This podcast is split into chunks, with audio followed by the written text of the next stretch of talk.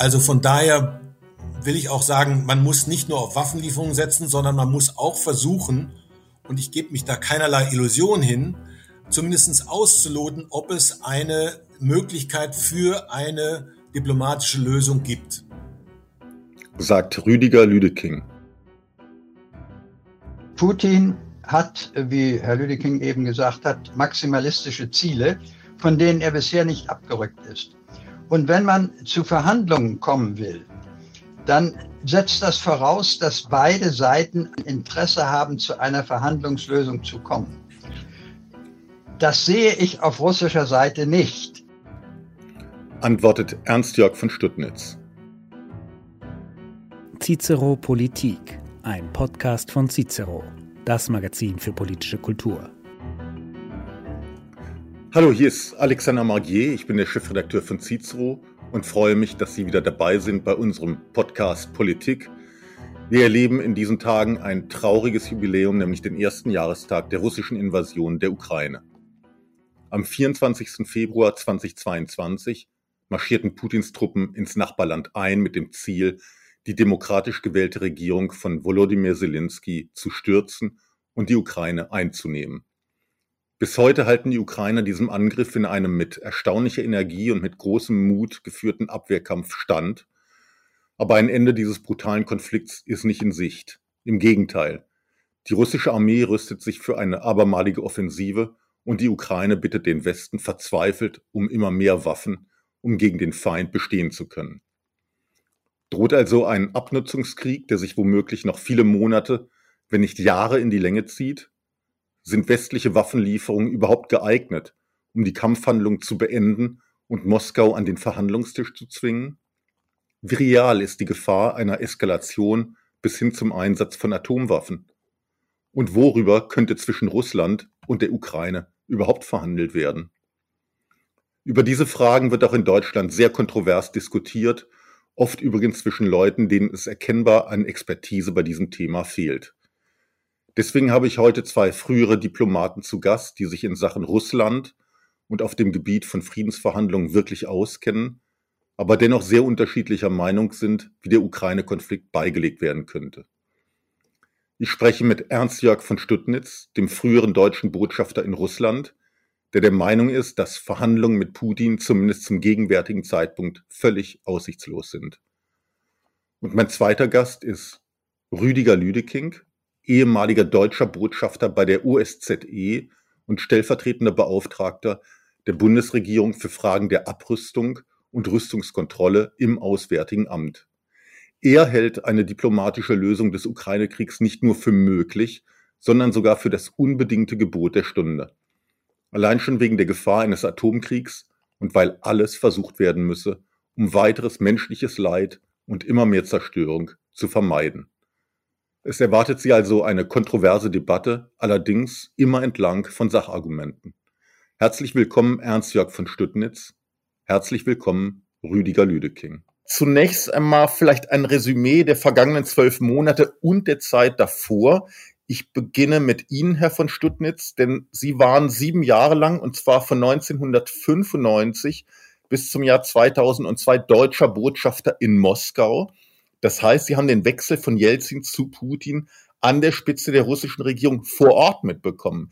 Welchen Eindruck hatten Sie damals von Putin? Konnte man um die Jahrtausendwende schon ahnen, welchen Weg er einschlagen würde? Ganz ehrlich gesagt, nein. Ich hatte im Jahre 98 äh, ein Gespräch, ein etwas längeres Gespräch mit Putin einmal geführt, anlässlich eines Empfangs. Und äh, da ging es darum, dass die Russen überraschend äh, in Pristina einmarschiert waren und sich damit von einer Verabredung unter der NATO und der, den Russen darüber hinweggesetzt hatten. Und ich habe Putin auf diesen Umstand angesprochen und habe gesagt, ich finde das eigentlich nicht gut, dass man sich aus einer solchen gemeinsamen Operation auf diese Weise herauszöge. Und mein Eindruck von Putin in diesem Gespräch war, dass er sehr, sehr mit Verständnis darauf reagierte und eingestand, dass dieses eigentlich nicht richtig war. Und auf dieses Gespräch mich stützend habe ich damals, als am Ende des Jahres 1999. Ich weiß noch ganz genau, ich saß im Auto und fuhr durch Moskau. Da hörte ich plötzlich, dass der, äh, dass der Jelzin gesagt hatte, jetzt sei es für ihn zu Ende und der Putin solle jetzt nun also das Präsidentenamt übernehmen. Da habe ich gedacht, also jetzt kommt ein Mann, von dem man annehmen kann, dass er äh, die Dinge ins, äh, auf die rechte Bahn bringen wird, nachdem es ja in den späten Jahren, also vor allen Dingen 98, äh, in den späten Jelzin-Jahren drunter und drüber gegangen war. Also eigentlich eine positive Einschätzung, die ich auch aus dem ersten äh, der ersten Ansprache, die er dann als Rede an die Nation gehalten hat im großen Kremlpalast, wo wir dazugeladen waren, und man das Gefühl hatte, er will versuchen, äh, vernünftige Wege für Russland einzuschlagen. Das war mein erst mein Eindruck in dieser frühen Zeit. Herr Lüdeking, Sie waren in Ihrer Zeit beim diplomatischen Dienst insbesondere mit Abrüstungsfragen befasst, unter anderem als stellvertretender Beauftragter der Bundesregierung für Abrüstung und Rüstungskontrolle sowie als Botschafter bei der USZE. Und jetzt erleben wir einen militärischen Großkonflikt auf europäischem Boden. Hätte sich dieser Krieg, der ja inzwischen nicht nur zwischen den beiden unmittelbar betroffenen Ländern geführt wird, sondern im Prinzip zwischen Russland und der NATO, hätte sich dieser Krieg durch Diplomatie vermeiden lassen? Das lässt sich schwer sagen im Nachhinein. Äh, ich bin nur der Auffassung, dass, äh, glaube ich, seit dem Jahre 2000, 2001 und äh, um nochmal an Herrn von Stuttnitz anzuknöpfen, ich erinnere mich auch noch sehr gut an die Rede von Putin vor dem Bundestag, wo er mit stehenden Ovationen gefeiert worden ist. Aber es hat sich schon sehr schnell gezeigt, dass Putin von dem Agieren des Westens und insbesondere der NATO und insbesondere auch der USA sehr enttäuscht war. Sie erinnern sich vielleicht auch daran, an die doch sehr wütende Rede, die er 2007 gehalten hat äh, vor der Münchner Sicherheitskonferenz, wo er deutlich gemacht hat, dass äh, es eine große Klage gab Russlands, dass sich also die NATO nicht äh, um die russischen Interessen scheren würde.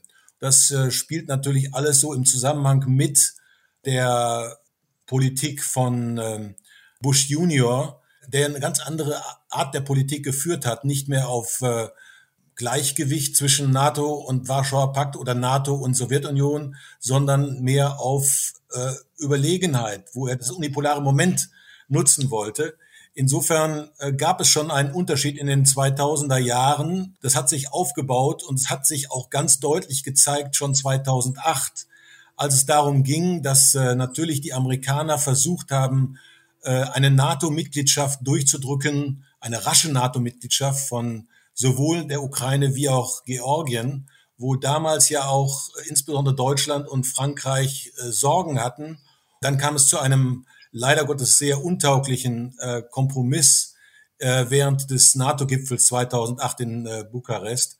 Und leider Gottes äh, hat der ein falsches Signal ausgesendet. Aber es ist müßig darüber jetzt, glaube ich, äh, im Nachhinein zu klagen.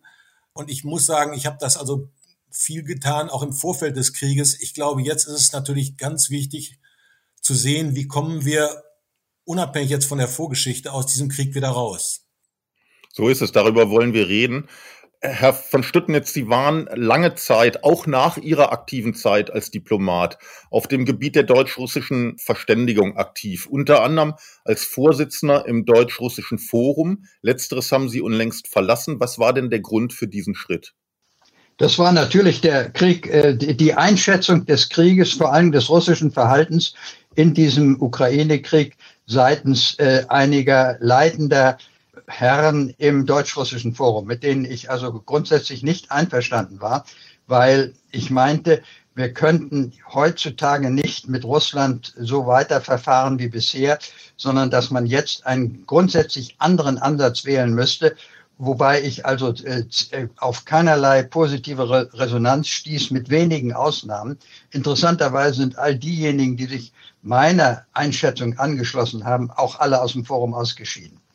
Und insofern hatte ich also, äh, sah ich für mich keine Möglichkeit mehr, im deutsch-russischen Forum weiter zu verbleiben. Hm. Herr Lüdeking, Sie haben immer wieder auch als Gastautor bei Cicero für eine Verhandlungslösung zur Beendigung des Ukraine-Kriegs plädiert. An diesem Dienstag hat Putin nun in seiner Rede an die Nation seine alten Vorwürfe wiederholt, dass in Kiew ein faschistisches Regime herrsche, das vom Westen gegen Russland instrumentalisiert werde und dass der Westen es als seine historische Mission sehe, so hat Putin das formuliert, Russland zu unterwerfen. Das klingt nicht gerade so, als wäre Putin an Verhandlungen interessiert. Geben Sie sich da einer Illusion hin? Nein, ich glaube, das Gegenteil ist der Fall. Ich glaube, man muss mit einem realpolitischen Ansatz an die ganze Geschichte herangehen. Ich fürchte, dass die äh, deutsche Debatte, und das gilt vor allem für die deutsche Debatte, ich sehe eher, dass in den USA sehr viel differenzierter debattiert wird, dass die geprägt ist durch eine Eindimensionalität und die ist äh, sehr bedauerlich, dass man also nur auf Waffenlieferungen setzt. Ich glaube, es ist ganz klar, dass wir ein Dilemma zu gewärtigen haben. Einerseits hat natürlich Putin mit seinem Aggressionskrieg, und da gibt es überhaupt gar keine Entschuldigung dafür, auch nicht in der Vorgeschichte zu diesem Krieg, er hat das allgemeine Gewaltverbot verletzt. Und äh, das ist also eine Seite. Da, deshalb muss es auch eine Unterstützung der Ukraine geben, die sich dafür entschieden hat, nicht zu kapitulieren, sondern sich gegen den Aggressor zu wenden.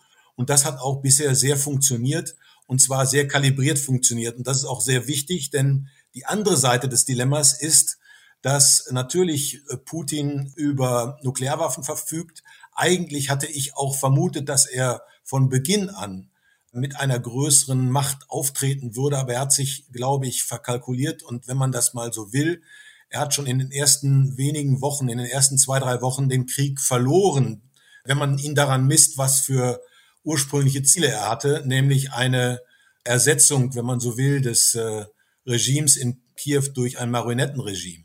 Also von daher will ich auch sagen, man muss nicht nur auf Waffenlieferungen setzen, sondern man muss auch versuchen, und ich gebe mich da keinerlei Illusion hin, zumindest auszuloten, ob es eine Möglichkeit für eine diplomatische Lösung gibt. Herr von Stüttnitz, Verhandlungen mit Putin, die Suche nach diplomatischen Lösungen. Ist das aus Ihrer Sicht eine realistische Option? Ich halte es nicht für realistisch. Ich habe das ja auch neulich in einem Beitrag äh, ausführlicher dargelegt. Putin hat, wie Herr Lüdeking eben gesagt hat, maximalistische Ziele, von denen er bisher nicht abgerückt ist. Und wenn man zu Verhandlungen kommen will, dann setzt das voraus, dass beide Seiten ein Interesse haben, zu einer Verhandlungslösung zu kommen. Das sehe ich auf russischer Seite nicht. Ich sehe das auch auf der ukrainischen Seite nicht, wenn es von ihnen, von dort aus heißt, man wolle auf jeden Fall das, was von Russen besetzt worden sei, das Territorium zurückgewinnen. Das heißt, es sind beiderseits Maximalziele.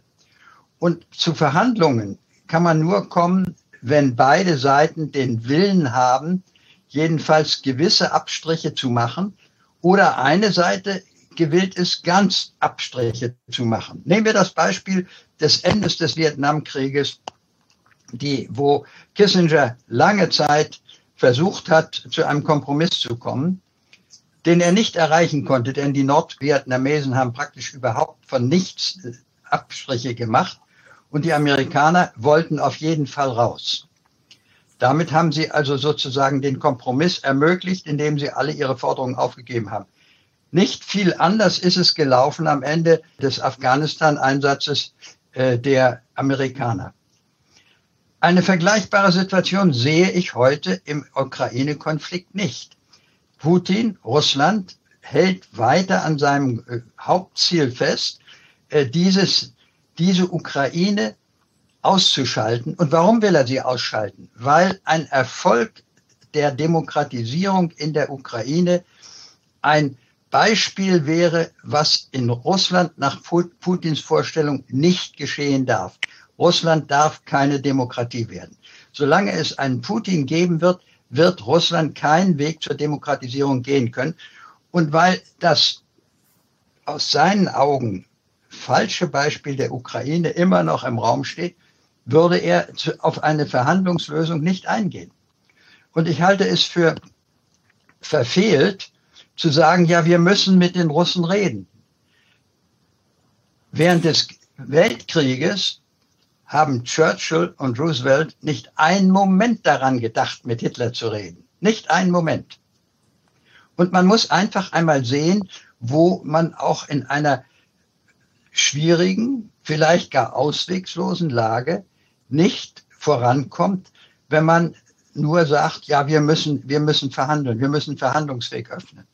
Der Verhandlungsweg kann man nur öffnen, wenn man sieht, wo eine Verhandlungsbereitschaft auf der Seite, und zwar jetzt zunächst einmal auf der russischen Seite, denn wir wollen ja, dass die Russen von ihrem, von ihrer Invasion, von ihrer äh, Überwältigung der Ukraine Abstand nehmen, wo die Russen bereit sind, zurückzustecken. Ich sehe es nicht. Also vielleicht darf ich da ganz kurz einhaken. Ähm, natürlich kann man sagen, die, die Chancen auf eine Verhandlungslösung sind im Augenblick nicht sehr günstig. Aber man muss das ausloten. Äh, ob es jetzt nun günstige Voraussetzungen sind oder nicht, das kann man auch gar nicht nach den Erklärungen, die offiziell gemacht worden sind, so einschätzen. Natürlich, beide Seiten äh, bewegen sich nach wie vor in Extrempositionen, die so aus meiner Sicht, und das ist der Knackpunkt eigentlich, nicht durchsetzbar sind. Und zwar wird auch vermutlich, äh, also ich nehme mal an, dass auch Putin sich dessen bewusst ist, dass er unter den gegebenen Umständen seine ursprünglichen Kriegsziele nicht erreichen wird. Ebenso wenig sehe ich aber auch, dass äh, Ukraine seine Kriegsziele erreichen wird.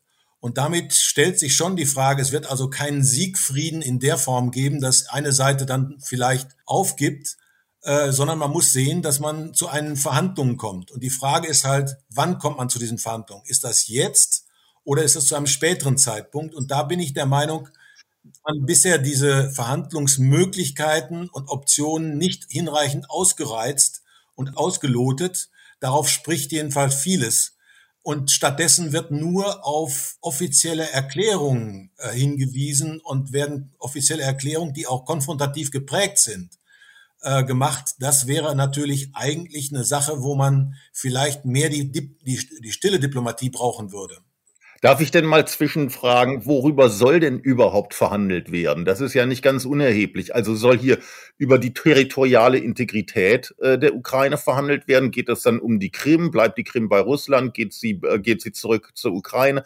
Was ist, was ist mit der Ostukraine? Oder soll es darum gehen, sozusagen einen neutralen Status für die Ukraine zu zementieren? Ich, ich weiß es nicht. Also was, wo ist denn da, wo wäre denn überhaupt Raum für Verhandlungen? Vielleicht die Frage zuerst an Herrn von Stüttnitz und dann an Herrn Lüdeking. Also Herr Lüdeking, ich verstehe auch nicht, wo Sie loten wollen. Ich meine, man muss ja loten, wenn man etwas ausloten will, muss man an irgendeiner Stelle ja sagen, also hier ist vielleicht Grund, den wir erreichen können, auf dem wir bauen können. Äh, ich habe in Erinnerung, dass äh, der gegenwärtige Chef äh, der CIA, der William Burns, hm, wie also vor nicht allzu langer Zeit vermeldet wurde in der Presse, dass Burns in Moskau gewesen sei, dass er wohl auch mit Putin gesprochen habe und zurückgekommen sei und gesagt habe, es ist hoffnungslos, wir kommen nicht voran. Und ich meine, der Burns ist jemand, der wirklich im Ruf steht, Verhandlungen gerade auch unter der, äh, unter der Decke in vielen Fällen erfolgreich geführt zu haben. Aber der kommt zurück und sagt, es geht nicht. Wir kommen da nicht voran. Ich meine, was der Putin eigentlich will, das hat er ja in seinen Maximalforderungen. Ich bin jetzt gar nicht mehr bei der Ukraine, sondern ich bin jetzt bei der NATO und bei Amerika. Hat er ja im Dezember in seinem Programm erläutert, dass er gesagt hat, praktisch gesagt hat, äh, die Amerikaner sollen sich aus Europa zurückziehen und uns das Feld in Europa lassen. Das war die, das war die Redensart. Na, also ich meine, ich will jetzt nicht auf die Vorschläge vom Dezember aus russischer Sicht zurückkommen. Das war auch für mich ein Beispiel, jedenfalls die Antwort darauf, dass man doch noch mit einem, äh, mit einem Maß an Arroganz auf westlicher Seite darauf zuging, die für mich unverständlich ist. Natürlich, und das ist, äh, liegt in der Natur der Sache, dass beide äh, Seiten äh, auch um ihre Position für Verhandlungen zu verbessern und klarzustellen, natürlich erstmal von Maximalpositionen ausgehen. Um äh, auf Ihre Ausgangsfrage, Herr Magier, zunächst einmal einzugehen. Ich glaube, es wird viel zu sehr in der Öffentlichkeit darüber gesprochen, was jetzt denn die Linien seien, auf die man sich vielleicht einigen könnte. Es ist ganz klar, dass es zwei Themen gibt. Einerseits die Frage des Status der Ukraine, der natürlich immer gefordert wurde von russischer Seite, er solle neutral sein. Äh, ich glaube, darüber sind wir hinweg. Zumal wir natürlich auch, was immer dabei rauskommt, wir brauchen äh, Sicherheitsgarantien für die Ukraine, nachdem Russland diese ja gebrochen hat. Also beispielsweise das Budapester Memorandum von 94, das ist ja auch von Russland in eklatanter Weise verletzt worden. Und es geht natürlich, und das ist das Heikle jetzt, um territoriale Fragen. Ich weiß oder ich stelle mir vor, dass Putin hinreichend äh, realistisch ist, dass er sieht, dass das, was er ursprünglich mal vorhatte, nicht geht. Natürlich hält er seine Ziele aufrecht, aber vielleicht ist er auch bereit, mit anderen etwas moderateren Zielen sich zu begnügen. Und das hieße natürlich, dass er Forderungen stellt an äh, Ukraine zu territorialen Konzessionen. Man kann von der Ukraine nicht erwarten, dass sie diese territorialen Konzessionen einfach so honoriert und äh, sich bereit erklärt. Sie hat das ja schon mal gemacht, wenn Sie sich erinnern, Ende März gab es ja mal etwas, was so als eine Art Verhandlungsergebnis mal am Himmel stand. Das lässt sich nicht wiederbeleben. Nichtsdestotrotz meine ich, sind das Themen, die müssten in Hinterzimmergesprächen erörtert werden und nicht auf offener Bühne. Und wenn, wenn Sie mir noch erlauben, auf den Punkt einzugehen, der Besuch von äh, des CIA-Direktors in, äh, in Moskau. Ich glaube, auch einer der Punkte, der festgehalten werden sollte von dem Besuch, war ja, dass er gesagt hat, ja, man müsse das nukleare Säbelrassen Russlands ernst nehmen. Ich wollte Sie, Herr von Stuttnitz, jetzt doch nochmal auf einen Gastbeitrag ansprechen, den Sie äh, ebenfalls bei Cicero geschrieben haben zum Thema Krim und darlegen, dass die Krim unverbrüchlich zur Ukraine gehört und deswegen auch wieder an die Ukraine zurückgehen sollte. Ich habe aber den Eindruck, dass insbesondere die Krim aus, aus Sicht von Moskau komplett unverhandelbar ist, weil das auch äh, geostrategisch so ein, eine wichtige Halbinsel ist. Glauben Sie wirklich, dass Putin sich darauf einlassen würde, auch wenn er sieht, dass die militärische Lage schlecht steht, tatsächlich die Krim an die Ukraine wieder zu verlieren? Die Frage der Zugehörigkeit der Krim ist sicherlich eines der schwierigsten Themen. Ich habe diesen äh, Beitrag ganz bewusst wenn Sie wollen, provokativ geschrieben, um zu zeigen, dass das, das allgemeine, sehr schnell gegriffene äh, Argument, aber wir dürfen den Russen doch die Krim nicht wegnehmen, dass dieses Argument ein Argument ist, was die russische Position stützt. Und wir, wir müssen eher Argumente finden, die die russische Position schwächen kann. Dass die Russen darauf bestehen, dass sie Sevastopol behalten wollen, das war ja 1991 noch gar nicht so ausdrücklich festgemacht. Selbst im Jahre 97, als man den Freundschaftsvertrag geschlossen hat, wurde eine Stationierung der Schwarzmeerflotte bis 2021 vorgesehen. Das heißt, die Russen haben sich gar nicht so auf die Krim versteift, wie das heute immer so dargestellt wird. Sie hätten durchaus Zeit und Gelegenheit gehabt, zum Beispiel den Hafen in Novorossiysk über den im Wesentlichen die gesamten äh, Erdölexporte aus Kasachstan laufen ins Schwarze Meer und dann weiter, dass sie den äh, militärisch ausgebaut hätten. Sie haben aber sich äh, festgesetzt in, in Sevastopol und haben ja durch die großzügige Zuschreibung seitens Janukowitsch den Stützpunktvertrag sogar bis 2041, 42 verlängern können mit einer noch dazugehörigen fünfjährigen Verlängerungsklausel. Das heißt, die Krim ist etwas, wo die Russen sich zugegebenermaßen sehr bequem eingerichtet haben. Aber es, es gehört durchaus auf den Verhandlungstisch, dass auch über die Krim geredet wird. Denn ich meine, wenn man, wenn man in Verhandlungen einsteigen will, es ist immer die Frage, will man mit Höchstforderungen einsteigen oder will man mit Niedrigforderungen einsteigen? Und die russische Praxis ist immer mit Höchstforderungen einzusteigen. Und ich glaube, wenn wir überhaupt an Verhandlungen denken, ist es sinnvoll und richtig, mit dieser gleichen äh, Verhandlungsweise auch an das Problem heranzugehen. Ich sehe im Augenblick wirklich keine Chance, dass man in Verhandlungen kommt. Wenn man jetzt Verhandlungen anbietet oder nachsucht, zeigt das Putin eigentlich nur eines, dass der Westen weiche Knie bekommt. Und dass deshalb er eigentlich gar keine Veranlassung haben muss, jetzt zurückzustecken. Ich möchte auf ein Thema zu sprechen kommen, über das jetzt seit praktisch einem Jahr teilweise erbittert gestritten wird, über das offene Briefe verfasst werden etc. pp, nämlich die Frage, ob der Westen die Ukraine mit Waffenlieferungen im Abwehrkampf gegen Russland unterstützen soll. Die deutsche Bundesregierung war da am Anfang sehr zögerlich. Jetzt hat sie sich aber sogar dazu durchgerungen, Leopard 2 Panzer zur Verfügung zu stellen. Für Sie, Herr Lüdeking, ist das ein Drehen an der Eskalationsspirale, zumal absehbar ist, dass das natürlich noch weitergehen könnte. Die Rede ist jetzt mittlerweile von Kampfjets. Andererseits muss man sich fragen, was wäre denn die Alternative, die Ukraine einfach ihrem Schicksal zu überlassen? Nein, ich glaube schon, und das habe ich ja anfangs also unterstrichen, man muss die Ukraine unterstützen, denn sie ist ja, wenn man so will, im Rechte. Sie äh, verteidigt, wenn man so will, äh, das Gewaltverbot und nimmt das Recht des, äh, der Selbstverteidigung für sich in Anspruch, wo es dann auch einen Anspruch darauf hat, dass es äh, darin ver, äh, unterstützt wird. Was mich stört, ist äh, so ein bisschen auch die, äh, die Frontstellung. Das ist also keine Frontstellung zwischen NATO und Russland, sondern es ist äh, letztlich eine Frontstellung Russlands gegen die internationale Ordnung.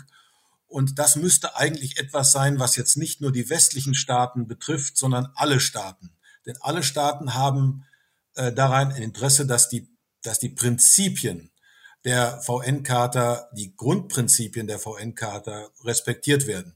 Übrigens hat auch, das fand ich sehr interessant, der äh, chinesische äh, Vertreter Wang bei der Pressekonferenz in bei seiner Rede in München ganz deutlich Bezug genommen auf das Gewaltverbot und die Einhaltung des Gewaltverbotes. Und das sollte eigentlich der, der Knackpunkt sein und nicht die konfrontative Stellung, die immer wieder eine Rolle spielt, wo wir letztlich auch, wenn man so will, die Argumentation von Putin bedienen, der dann ja auch jetzt wieder heute gesagt hat, das ist kein Krieg äh, Ukraine gegen Russland, sondern es ist ein Krieg des Westens oder der, der NATO gegen Russland. Das muss man, glaube ich, auch ganz klar sagen, dem muss man entgegentreten. Herr von Stuttnitz, Sie sind Jahrgang 1937, also praktisch noch ein Kind des Zweiten Weltkriegs. Glauben Sie wirklich, dass sich ein dritter Weltkrieg vermeiden lässt, indem man eine Seite mit immer mehr Waffen beliefert? Ich glaube, das ist überhaupt nicht die Frage. Die Frage ist die, wie weit soll, wird dieser Krieg seitens der Ukraine geführt werden können? Und ich glaube, da sind die Amerikaner durchaus äh, der Überzeugung, dass dieser Krieg nicht äh, über die Grenzen der Ukraine hinaus geführt werden darf. Das ist ja ihr ganzes Verhalten immer gewesen, äh, aus Sorge, dass das eben tatsächlich dann ausufern könnte in einen äh, bewaffneten Konflikt äh, zwischen der NATO und äh, Russland. Und das muss natürlich auf jeden Fall verhindert werden. Und ich glaube auch nicht, dass wir in diesem Punkte äh, an, einer, äh, an einem Scheideweg stehen, dass wir durch die Unterstützung der Ukraine in diese äh, Konsequenz hineingeraten. Davon bin ich überzeugt, das muss nicht sein und das ist durchaus vermeidbar, was keineswegs heißt, dass nicht weiter unterstützt werden kann und unterstützt werden muss. Das Wesentliche ist eigentlich das Scheitern der für dieses Jahr, für dieses Frühjahr, für diesen Sommer offensichtlich geplanten, erneuerten russischen Offensive. Wenn die abermals schief geht, wie die Versuche im vergangenen Jahr, halte ich es für durchaus denkbar, dass das zu einem, ja, nicht unbedingt Revolution, dass es aber zu einem Widerstand seitens der Militärs führen kann, die dem Putin sagen, wo hast du uns dahin geführt? Wir ruinieren die gesamte russische Armee. Wir haben so und so viele tausende Soldaten und militärische Ausrüstung verloren. Ich halte es für sehr wichtig, dass in diesem Sommer die Russen abermals eine Niederlage in der, in der Ukraine erleiden. Das sagt sich nur so leicht Niederlage. Ähm, es gibt ja nun auch ernstzunehmende Stimmen, die sagen, eine militärische Niederlage würde sich Putin auf gar keinen Fall erlauben können. Und bevor er diese in Kauf nimmt, würde er, also er hat in seiner Rede an die Nation heute auch nochmal ausdrücklich das russische Atomwaffenarsenal erwähnt und gesagt, es sei zu 92 Prozent sofort einsatzfähig. Viele westliche Ukraine-Unterstützer tun das als hohle Drohung ab. Herr Lüdeking, Sie hatten das vorhin schon mal angesprochen, das Thema. Für wie realistisch halten Sie eine atomare Eskalation dieses Kriegs? Ich halte sie nicht für ausgeschlossen. Und äh, wenn, selbst wenn man zum Ergebnis kommt, dass sie äh, relativ unwahrscheinlich ist zum jetzigen Zeitpunkt, die Eskalationsgefahren wachsen mit der äh, Dauer des Konfliktes. Und ich habe schon eben gesagt, wir sind natürlich auch dabei, auf eine zunehmend schiefe Ebene zu geraten. Das heißt also, es können auch unbeabsichtigt, wir haben das ja aus dem November letzten Jahres gesehen, wo eine ukrainische Luftabwehrrakete in Polen gelandet ist. Wenn so etwas mal passieren sollte und es sollte sich nicht um eine ukrainische Rakete handeln, sondern um eine russische Rakete, dann ist natürlich die Frage, was haben wir denn dann? Haben wir denn den Bündnisfall, haben wir da einen größeren, vielleicht auch konventionellen Krieg? Also auch das lässt sich nicht ausschließen. Nur bin ich der Meinung, also von der Niederlage zu sprechen, äh, halte ich nicht für so ganz richtig. Es geht um die Selbstbehauptung der Ukraine als selbstständiger, souveräner Staat. Und das, darauf kommt es an. Und äh, auch wenn man die US-Position sich anschaut, es ist keinesfalls so, dass die US-Administration da einig ist. Erst in jüngster Zeit, jedenfalls berichtet das so, zum Beispiel das äh, Magazin Foreign Affairs, gibt es da auch durchaus strittige Überlegungen innerhalb des Pentagon, dass man eventuell mit der Androhung, dass auch die Ukraine äh, die Krim übernehmen und äh, erobern könnte, weiterkommen könnte und die Russen einlenken könnten. Ich bin da noch nicht so ganz überzeugt. Ich glaube, dass, äh, um das nochmal zu wiederholen, wenn Putin vor einer katastrophalen Niederlage stünde, dass dann nicht auszuschließen ist, dass er dann zu Nuklearwaffen greift. Und er ist, äh, niemand hat geglaubt, dass er wirklich äh, überhaupt angreifen würde, die Ukraine. Der hat es doch getan. Also ich würde dann nur davor warnen, allzu blauäugig auf die ganze Sache einzugehen. Herr von Stüttnitz, trauen Sie Putin den Einsatz von Atomwaffen zu und vor allem gegen wen könnte er sie überhaupt richten? Das ist ja nochmal die Frage. Wo sollten die denn zum Einsatz kommen? In der Ukraine selbst? Also zunächst einmal, was die Drohung mit den Nuklearwaffen anbetrifft. Es ist ja interessant gewesen, dass in der Vergangenheit, wenn immer dieses Thema hochkam, äh, kurz darauf Peskov, äh, der Sprecher von, äh, des, des Kreml, von Putin, äh, erneut verwiesen hat auf die geltende Nukleardoktrin der russischen äh, Verteidigung, die da sagt, wenn Russland in seiner Existenz bedroht ist, dann werden auch Nuklearwaffen äh, zum Dispositiv äh, der russischen Armee gehören. Russland ist nicht in seiner Existenz bedroht, wenn es den Krieg in der Ukraine verliert. Keineswegs. Russland zählt die Krim mittlerweile zu seinem eigenen Land. Insofern könnte es durchaus äh, argumentieren, dass, dass, dass Russland selbst äh, ähm, bedroht wird. Ja, und, und natürlich hat Putin heute auch nochmal auf dieses Risiko hingewiesen, dass Russland in seiner Existenz bedroht sein könnte. Und ich fürchte, äh, ich meine, man kann das alles sehr schön äh, theoretisch ableiten aus der russischen äh, Nukleardoktrin, aber letzthin handelt es sich um einen Krieg von Putin. Und äh, wann wir zur Kriegspartei werden und wann er Nuklearwaffen einsetzt, das können wir so mit Gewissheit gar nicht vorhersagen. Und äh, ich glaube auch, und das war auch bemerkenswert, wenn man sich mal die amerikanische Seite ansieht, sie hat immer sehr, sehr vorsichtig agiert, auch bei der Lieferung von Waffen, um zu gewährleisten, dass gar nicht erst der Eindruck entsteht, dass wir Kriegspartei sein könnten, er hat zum Beispiel natürlich die HIMARS äh, Abwehrraketen geliefert mit einer, das war also nicht das, das weiterreichende Exemplar, sondern das Exemplar mit einer geringeren Reichweite. Er will halt sicherstellen und hat sich dafür auch Zusagen geben lassen von ukrainischer Seite, dass die Ukraine nicht in der Lage ist, auf russischem Territorium anzugreifen. Also insofern äh, muss man da schon äh, ein gewisses Maß an Umsicht und Augenmaß wahren. Herr von Stüttnitz, wie sieht das aus mit Umsicht und Augenmaß? Man muss dabei eines berücksichtigen, auch dass die Amerikaner den Russen eine sehr ernste Warnung gegeben haben, dass diese Waffen nicht eingesetzt werden dürfen. Von chinesischer Seite ist das in gleicher Weise gesagt worden. Nun können Sie natürlich behaupten oder sagen, na ja, der Putin hat sich über alles hinweggesetzt und wird äh, entscheidet nach eigenem Gutdünken, wie jemand sagt, er sei ein, ein Straßenkämpfer und der sei also brutal bis zum Ende. Wäre nicht auszuschließen, dass er sogar Nuklearwaffen einsetzen will. Ich halte allerdings auch diese Drohung mit Nuklearwaffen als eine politische Maßnahme, um den Westen einzuschüchtern dass man die westliche Unterstützung für der, der Ukraine eben bremsen will mit der Drohung, wenn ihr da weitermacht, setze ich Nuklearwaffen ein. Ob er das wirklich tun würde, ist eine andere Frage. Herr Lüdeking, die deutsche Außenministerin Annalena Baerbock hat unlängst öffentlich geäußert, wir würden einen Krieg gegen Russland führen.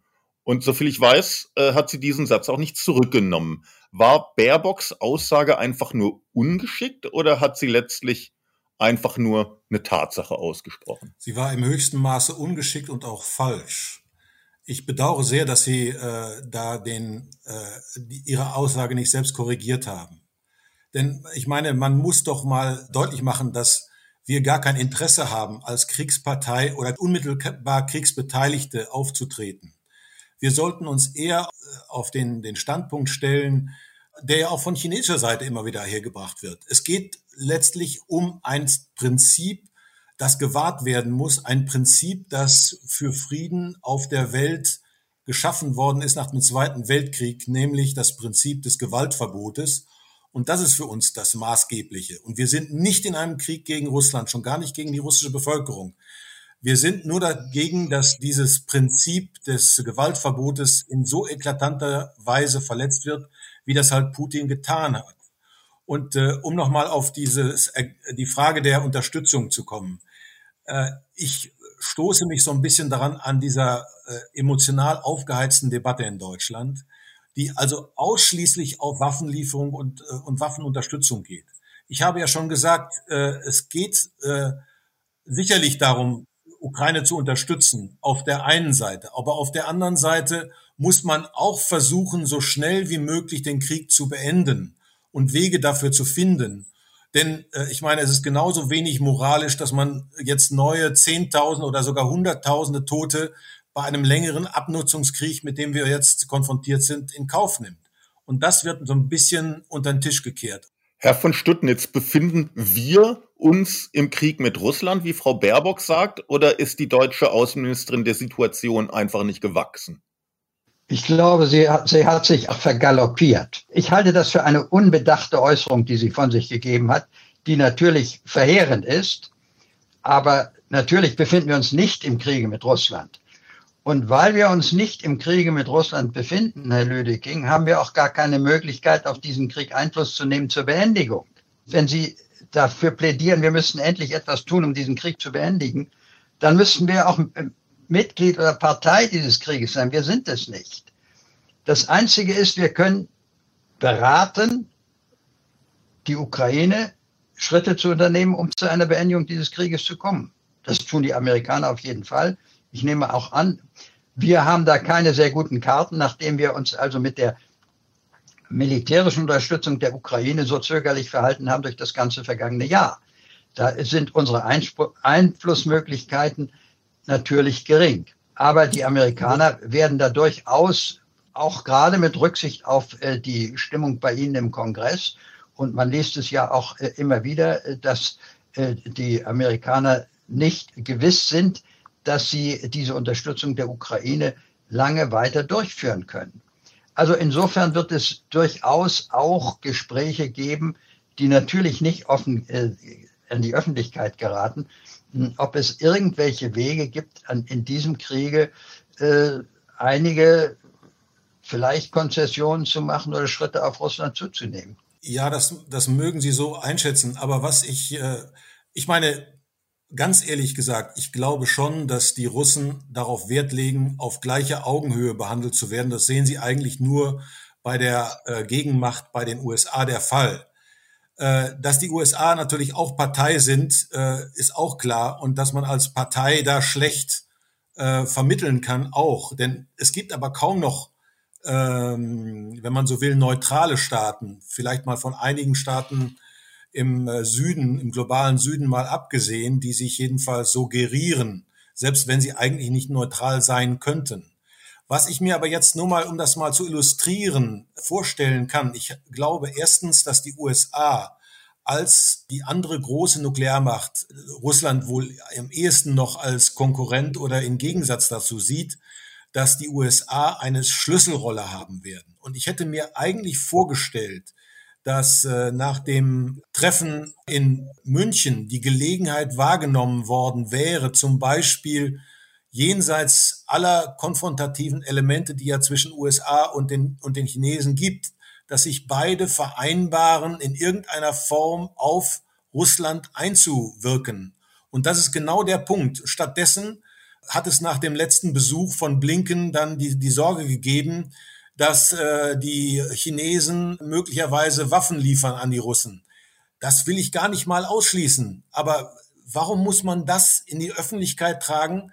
Ich bin da immer ganz gerne bei, äh, bei Roosevelt, der da gesagt hat, speak softly and carry a big stick. Und das tun wir nicht. Wir sind martialisch, wir sind markig in unseren Äußerungen, aber mit dem, mit dem Big Stick, und da, das ist wahrscheinlich noch ein anderes Thema, haben wir es auch nicht so sehr, denn wir müssen uns auf einen weiteren Kalten Krieg vorbereiten und müssen da unsere Bundeswehr aufrüsten.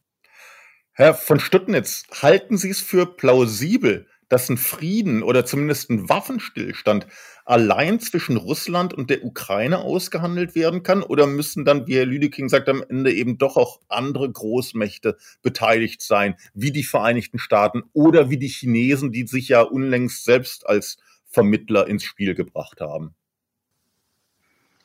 Schauen Sie mal, wie der Krieg in Korea zwischen Nord- und Südkorea ausgegangen ist im Jahre 1953. Da war es eine Konfrontation zwischen den Amerikanern und Chinesen am Ende. Es kam zu einem Waffenstillstand. Wir wissen alle, was das für ein diffiziles Regime geworden ist.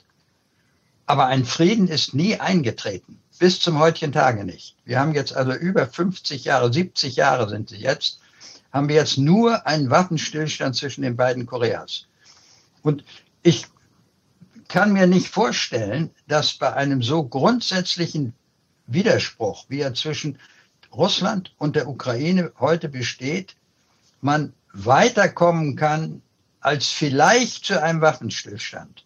Aber dieser Waffenstillstand wird erst wie in Panmunjom 1953 eintreten, wenn beide Seiten zum Ergebnis kommen, wir kommen nicht weiter. Wir können unsere militärischen Ziele on the ground nicht verwirklichen.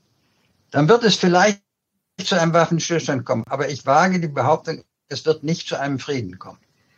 Herr Lüdeking, anfangs sah es so aus, als könnten die Ukrainer sich dem russischen Angriff erfolgreich widersetzen. Inzwischen ist immer häufiger die Rede davon, Putins Armee verfüge schlicht und ergreifend über die größeren Ressourcen, insbesondere bei, bei, der, bei der Mannschaftsstärke und, und könne einen Abnutzungskrieg deshalb einfach länger überstehen. Wie lange kann die Ukraine ihrer Ansicht nach denn durchstehen, ohne dass der Westen dann tatsächlich in die Verlegenheit kommen sollte, mit eigenen Truppen auch einzugreifen? Ja, vielleicht zu dem Hergang. Äh, ich glaube schon, dass die Ukrainer, wie ich sagte, äh, schon innerhalb der ersten zwei, drei Wochen den Krieg gewonnen haben, beziehungsweise Russland ihn verloren hat.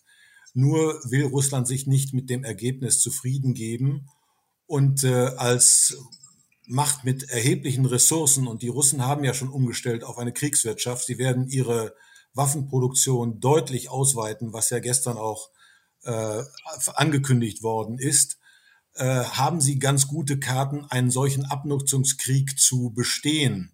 Zudem haben sie äh, mobilisiert, ich glaube nach äh, Angaben der britischen äh, Geheimdienste ist es wohl so, dass inzwischen 97 äh, Prozent der russischen Landstreitkräfte in der Ukraine involviert sind. Das wären knapp 400.000 Mann.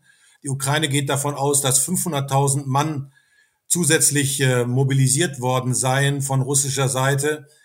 Ähm, das lässt schon nachdenken, denn äh, ich meine, von Beginn an war es ja so, dass Russland mit einer relativ kleinen Streitmacht versucht hat, äh, die Kriegsziele zu verwirklichen. Das hat sich als nicht durchsetzbar herausgestellt und ich glaube schon, und äh, die jetzigen Kriegsvorkommnisse zeigen ja, dass einerseits Russland zwar erhebliche Verluste zu beklagen hat, auch scheinen für Putin Menschenleben kaum zu zählen, aber auch die äh, ukrainische Armee wird zunehmend in Bedrängnis geraten.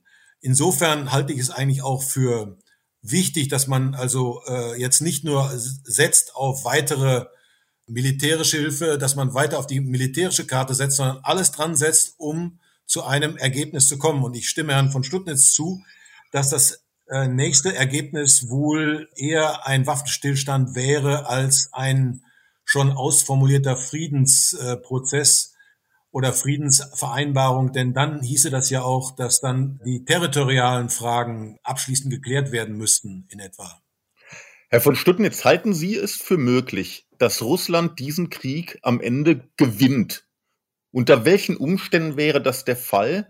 Und was würde das, nämlich ein Sieg Russlands über die Ukraine, für den sogenannten Westen bedeuten? Das würde ich messen an den Aussagen von Putin, dass der, der Untergang der Sowjetunion die größte geostrategische Katastrophe des 20. Jahrhunderts gewesen ist. Was erfordert nach seiner Ansicht das Territorium, was unter sowjetischer Herrschaft gestanden hat, wieder unter russische Herrschaft gelangen muss. Das sind die baltischen Staaten in erster Linie. Das ist Moldawien.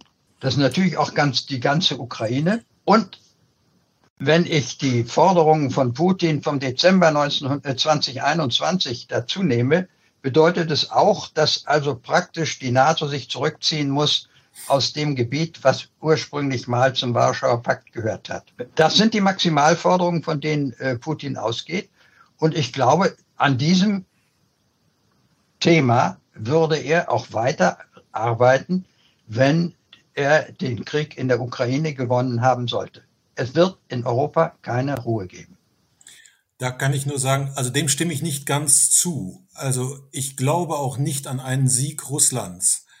Russland wird seine originalen Kriegsziele nicht verwirklichen. Und selbst wenn es gelingen sollte, zum Beispiel äh, territoriale Konzessionen zu erreichen, Putin mag eine, ein Interesse daran haben, die alte Sowjetunion wiederherzustellen, aber das dürfte klar sein, dass ihm das nicht gelingen wird. Und äh, er hat sich ja jetzt schon mit der Ukraine deutlich verhoben. Und äh, ich meine nur, dass man jetzt also nicht mit diesem äh, angstmachenden Argument, äh, dass jetzt der, die Ukraine der erste Stein in diesem Dominospiel sei, argumentieren sollte, wenn man sieht, dass zum Beispiel Russland noch nicht einmal in der Lage war, von russischem Territorium aus die 30 Kilometer entfernte Stadt Kharkiv äh, zu erobern, dann werden die sich das fünfmal überlegen, ob sie einen Krieg mit der NATO anfangen. Denn ich glaube, Putin sollte deutlich geworden sein, dass die NATO ernst zu nehmen ist. Auf der anderen Seite muss ich aber auch sagen, die NATO muss mehr tun und auch Deutschland muss mehr tun, um äh, eine Verteidigungsbereitschaft herzustellen, die wirklich erforderlich ist in dieser Konfrontation, die sich jetzt abzeichnet. Und das heißt natürlich, dass zum Beispiel jetzt Panzer nicht mehr im Manufakturbetrieb hergestellt werden dürfen, sondern man muss tatsächlich auf eine Art, ich glaube, Herr Isching hat das so formuliert, Kriegswirtschaft umstellen, die wirklich gewährleistet, dass wir unsere Streitkräfte wieder zu einer valablen Streitkräften aufbauen, die auch durchhaltefähig sind. Wenn ich mir anhöre, dass die Bundeswehr Munition nur für wenige Tage hat, dann ist das für mich kein Zustand, der überhaupt in kurzfristiger Perspektive toleriert werden kann. Da muss ganz entschieden gearbeitet werden. Genauso müssen wir uns auch überlegen, und das wird vielen nicht gefallen, ob wir nicht auch wieder, und da bin ich also dem neuen Verteidigungsminister dankbar, eine neue Dienstpflicht äh, schaffen um natürlich langfristig vorzusorgen, dass wir gewappnet sind für unsere Verteidigung. Letzte Frage an Sie beide, weil wir jetzt den Jahrestag dieser Ukraine-Invasion auf traurige Art und Weise begehen müssen. Rechnen Sie damit, dass es nochmal ein Jahr oder sogar länger brauchen wird, bis dieser Krieg beendet ist? Herr von Stuttnitz zuerst. Ja, ich bin durchaus der Auffassung, dass dieser Krieg auch in einem Jahr nicht beendet sein wird. Das, das ist, dass äh, die Russen vermutlich nicht äh, von ihren Zielen ablassen wollen und deshalb äh, den Krieg auch weiter fortführen. Zumal es eben keine Aussichten gibt, äh, um zu einem jedenfalls Waffenstillstand zu kommen, der durchaus äh, Konzessionen auch gerade russischerseits erfordern würde. Herr Lüdecke? Ja, ich fürchte, ich muss Herrn von Schutnitz recht geben. Und das führt mich auch dazu, dass wir wirklich alles dran setzen müssen, jetzt nicht nur Waffen zu liefern, sondern auch zu sehen, dass dieser Krieg möglichst rasch beendet wird, sei es durch einen Waffenstillstand, sei es durch eine Friedenslösung. Denn ich glaube, äh, jetzt nochmal äh, jahrelang einen Krieg hier zu tolerieren in Europa, mit ungewissem Ausgang im Übrigen, also auch denn ein ukrainischer Sieg ist nicht gewährleistet, äh, das halte ich für nicht richtig. Und beide Seiten sollten sich klar sein, dass sie ihre Kriegsziele vielleicht nicht erreichen und dass es besser ist, irgendwie sich zu einigen. Und dazu müssen beide Seiten gedrängt werden. Und ich halte es auch nicht für akzeptabel. Auch gerade das sollten sich diejenigen, die jetzt moralisch argumentieren, vor Augen halten, dass man jetzt in den nächsten Jahren noch Zehntausende oder gar Hunderttausende Tote Ukrainer und Russen akzeptiert. Meine Herren, ich danke Ihnen für dieses Gespräch und Ihnen, liebe Zuhörerinnen und Zuhörer, danke ich für Ihr Interesse am Cicero Podcast Politik. Bleiben Sie auch bei den nächsten Folgen dran, Ihr Alexander Magier. Cicero Politik, ein Podcast von Cicero, das Magazin für politische Kultur.